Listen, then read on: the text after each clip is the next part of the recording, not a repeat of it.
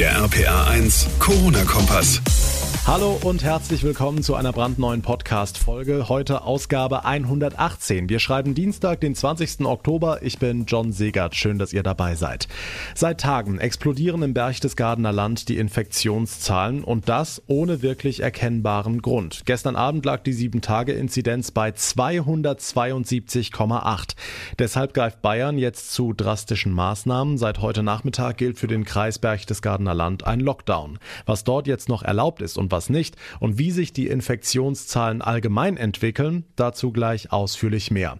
Außerdem sorgt derzeit das Statement einer Jugendlichen für viele Diskussionen, vor allem in den sozialen Netzwerken. Die junge Frau sagt in einem Interview, dass für sie das Schlimmste an der Pandemie der Partyverzicht sei. Viele reagieren darauf mit Unverständnis, andere fühlen mit der jungen Dame und schreiben bei Facebook, Instagram und Twitter unter dem Hashtag krass vermissen, wonach sie sich in der Pandemie sehnen. Auch das Thema in dieser Folge und wir waren heute beim Warnstreik im öffentlichen Dienst in Mainz dabei, der Corona-bedingt ganz anders war als normale Kundgebungen. Welche Rolle dabei Playmobil-Figuren spielen, das erläutern wir ebenfalls nach den Zahlen und Infos vom heutigen Tag. Das beschauliche Berchtesgadener Land in Bayern. Jahr für Jahr eines der beliebtesten Urlaubsziele, egal ob im Sommer oder im Winter. Seit heute Nachmittag steht das Leben dort aber weitgehend still. Der Landkreis ist im Lockdown, gilt als Corona-Hochrisikogebiet mit einer 7-Tage-Inzidenz von über 270, bundesweiter Höchstwert. Und die Urlauber, die jetzt gerade vor Ort sind, die müssen allesamt abreisen. RPA1-Reporterin Johanna Müßiger, was bedeutet denn dieser Lockdown jetzt für die Menschen, die dort leben? Tja, seit heute Nachmittag darf man im Kreis Berchtesgadener Land nur noch mit triftigem Grund die Wohnung verlassen. Schulen und Kitas bleiben dicht, Restaurants müssen schließen, auch im Außenbereich. Aber so ist das eben vereinbart, wenn die Zahlen sich entsprechend entwickeln, sagte Bundesgesundheitsminister Spahn heute früh im Zweiten. Das ist jetzt hart, zwei, drei Wochen äh, für die Bürgerinnen und Bürger dort, aber dadurch eben deutlich ja. effektiver, äh, als äh, möglicherweise eben woanders über Beherbergungsverbote dann zu arbeiten. Ein bundesweiter Lockdown soll ja auf jeden Fall vermieden werden. Lokale Entscheidungen, wie jetzt im Berchtesgadener Land, die sind aber natürlich immer wieder möglich. Okay, lass uns mal auf die aktuellen Zahlen gucken. Das Robert Koch Institut meldet heute genau 6.868 neue Fälle innerhalb der letzten 24 Stunden, ohne jetzt zu sehr immer nur auf diese eine Zahl zu starren. Wie ist die genau einzuordnen? Also es ist zumindest kein neuer Höchstwert. Den gab es ja am letzten Samstag mit mehr als 7800 neuen Fällen. Aber wichtig ist ja auch immer die Entwicklung im Wochenvergleich. Vor einer Woche am Dienstag wurden etwa 4100 Neuinfektionen gemeldet. Also da geht die Kurve doch weiter deutlich nach oben. Ich denke, wir müssen jetzt die kommenden Tage abwarten. Erst dann wird sich zeigen, ob der ständige Anstieg der letzten Wochen weitergeht und vor allem in welchem Maße. Wichtig sind ja aber auch andere Zahlen wie die der Intensivpatienten oder die der Todesfälle im Zusammenhang mit Corona. Beide gehen weiter, zumindest leicht nach oben. Hm, werfen wir einen Blick auf die Zahlen für Rheinland-Pfalz. Gestern galt ja für acht Kreise und Städte die Warnstufe Rot. Hat sich da was getan? Ja, jetzt sind es nur noch sieben Kreise und Städte, in denen Warnstufe Rot gilt. Der Kreis Neuwied meldete eine 7-Tage-Inzidenz von 46. Gestern lag der Wert noch bei 54. Hier ist also noch Warnstufe Orange. Rot gilt dagegen immer noch in den Kreisen Bitburg-Prüm, Bernkastel-Wittlich, Birkenfeld, Vulkaneifel und Altenkirchen sowie in den Städten Mainz und Zweibrücken. Ein leichtes Plus in der Inzidenz gibt es außerdem im Kreis Mainz-Bingen. Dort ist jetzt die Warnstufe Orange erreicht mit einem Wert von 37. Leichtes Aufatmen dagegen im Kreis Bad Dürkheim. Hier ist der Wert von 41 auf 36 gesunken. Die wenigsten Bedenken müssen derzeit die Menschen im Kreis Kusel sowie in den Städten Pirmasens, Speyer und Neustadt haben. Hier liegt die 7-Tage-Inzidenz unter 19. Auf der Warnkarte des Landes sind diese Gebiete weiß markiert. Der Überblick von Johanna Müßiger. Vielen Dank.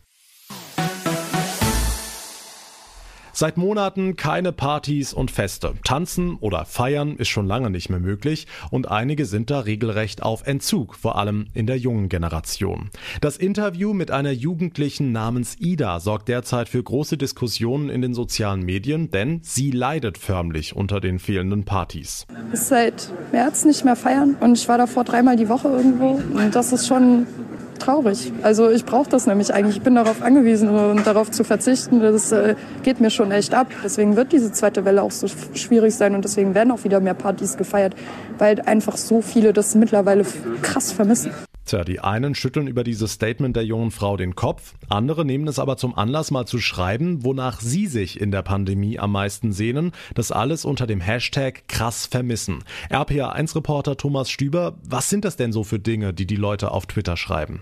Ja, das sind die üblichen Dinge wie Konzerte, Reisen oder auch Fußball im Stadion, aber auch ganz persönliche Sachen. Die Nutzerin Kürbisschnecke vermisst beispielsweise ihre Freundin aus der Schweiz.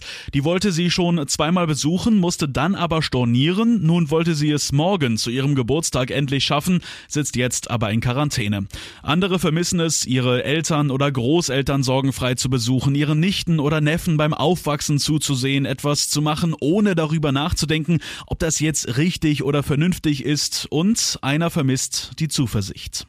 Ja, die könnte auch von so manchem Politiker etwas mehr versprüht werden. Dankeschön, Thomas Stüber. Was ist sonst heute wichtig? Hier der aktuelle Überblick. Wenn es jetzt schon einen Impfstoff gegen das Coronavirus geben würde, dann wären rund 70 Prozent der Menschen bereit, sich impfen zu lassen. Das ist das Ergebnis einer internationalen Umfrage unter 13.000 Personen aus 19 Ländern. Demnach würden 61 Prozent einer entsprechenden Empfehlung des eigenen Arbeitgebers Folge leisten. Besonders hohe Impfbereitschaft kam aus China, wo etwa 90 Prozent der Befragten einen Impfstoff nehmen würden. In Russland dagegen waren es weniger als 55 Prozent. Die Patientenbeauftragte der Bundesregierung Claudia Schmidtke hat die Bürger trotz möglicher Sorgen vor einer Corona-Infektion dazu aufgerufen, im Notfall erste Hilfe zu leisten. Bei einem Herzstillstand komme es auf jede Minute an. Der schnelle Beginn mit Wiederbelebungsmaßnahmen sei für die Betroffenen überlebenswichtig, erklärte Schmidtke. Passanten sollten daher nicht zögern und helfen. Demnach ist entscheidend, bei Atemstillständen durchgängig eine Herzdruckmassage durchzuführen, bis die Rettungskräfte eintreffen. Dabei Dabei könnten Mund und Nase aber auch mit einem Tuch abgedeckt werden, so Schmidtke. Auf eine Beatmung kann und soll hingegen aus Infektionsschutzgründen verzichtet werden. Der Sakrotan-Hersteller Reckitt Benckiser ist offensichtlich einer der Gewinner der Corona-Krise. Das britische Unternehmen profitiert weiter von einem starken Absatz seiner Hygieneprodukte und Desinfektionsmittel und hat daher seine Umsatzprognose für das laufende Jahr erhöht. Man strebe nun für 2020 ein Umsatzwachstum im niedrigen zweistelligen Prozentbereich an, heißt es. Zuvor war Reckitt Benckiser von einem hohen einstelligen Plus ausgegangen. Im dritten Quartal stiegen die Erlöse um knapp sieben Prozent auf rund rund 3,9 Milliarden Euro. Das Unternehmen ist neben dem Desinfektionsmittel Sakrotan unter anderem für Marken wie Calgon, Klerasil, Vanish oder Durex bekannt. Verschlossene Türen in Kitas oder Ämtern, verschobene Operationen in Krankenhäusern, Mülltonnen, die nicht abgeholt wurden. Mit einer großen Warnstreikwelle in praktisch allen Bereichen haben die Beschäftigten im öffentlichen Dienst heute nochmal richtig Dampf gemacht im Kampf um mehr Geld. Die wohl außergewöhnlichste Aktion gab es am Nachmittag in Mainz. RPA1-Reporterin Maike Korn, auf dem Schillerplatz stand ein Meer aus Playmobil-Figuren. Ja, man muss sich was einfallen lassen in Corona-Zeiten, um auch gesehen zu werden. Wie viele Beschäftigte im öffentlichen Dienst mussten auch die Erzieher in den Kitas auf große Kundgebungen verzichten. Sie sind heute zu Hause geblieben, haben aber kleine symbolische Vertreter nach Mainz geschickt. 500 Playmobil-Figuren, um ganz genau zu sein, mit Streikplakaten, gebastelt in Miniaturformat, versteht sich. Die Botschaft, nur klatschen reicht nicht. Stimmen der GEW-Mitglieder, die das Figurenmeer heute aufgebaut haben. Und dieser Demonstrationszug in Klein steht stellvertretend für viele, viele Menschen, die hinter der Sache stehen. Denn einfach nur zu Hause zu bleiben oder zu sagen, ähm, hallo, uns gibt es auch noch, damit werden wir auch nicht viel erreichen. Wie viel Erzieher eigentlich leisten, das weiß eigentlich keiner, weil keiner ganz genau hinschaut, was wir eigentlich leisten. Aber auch wenn die Figurendemo unheimlich putzig aussieht, Maike, ausbaden mussten das heute die Eltern in ganz Rheinland-Pfalz. Schon wieder, muss man ja sagen. Geschlossene Kitas gab es im Corona-Lockdown eigentlich lange genug. Jetzt immer wieder wegen Streiks. Was macht das denn mit den Nerven? Ja, also der Landeselternausschuss der Kitas in Rheinland-Pfalz sagt, dass ganz viele Familien auf dem Zahnfleisch gehen. Die Mamas und Papas sind erschöpft, weil sie die Kids über Wochen alleine zu Hause bespaßen mussten. Die Urlaubstage sind aufgebraucht. Da ist der Streik jetzt zusätzlich eine Zumutung, heißt es.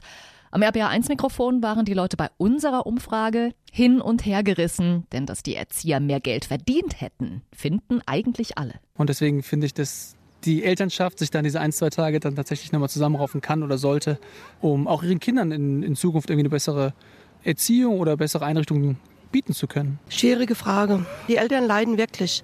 Die sind jetzt in Not und müssen was anderes suchen. Aber andererseits muss eine Gesellschaft sowas auch irgendwie aushalten. Was ich sehr unglücklich finde, dass das teilweise ganz kurzfristig nur kommuniziert wurde.